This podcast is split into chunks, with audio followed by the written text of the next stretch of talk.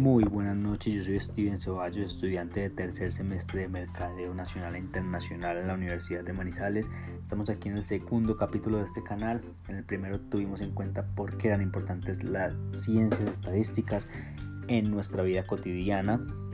Y ahora vamos a empezar con un nuevo tema que es por qué son importantes las matemáticas en esa vida cotidiana y es que desde niños nos meten matemáticas por todo lado, pero lo vemos como algo negativo y estamos muy equivocados ya que estas matemáticas son fundamentales para el desarrollo intelectual de los niños y de los adultos.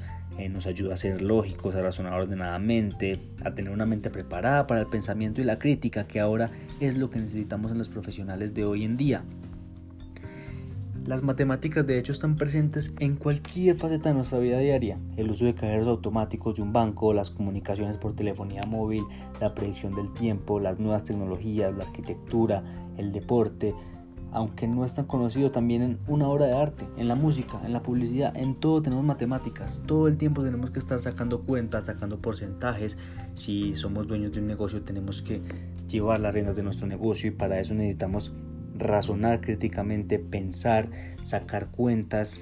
Para todo necesitamos las matemáticas, así que el podcast de hoy es una invitación a que cambiemos nuestra perspectiva sobre las matemáticas y empecemos a disfrutarlas porque entre más sepamos de ellas, más lógicos y más ordenadamente vamos a poder razonar y pensar y de hecho tomar decisiones. Muchas gracias, atentos a nuestro siguiente episodio.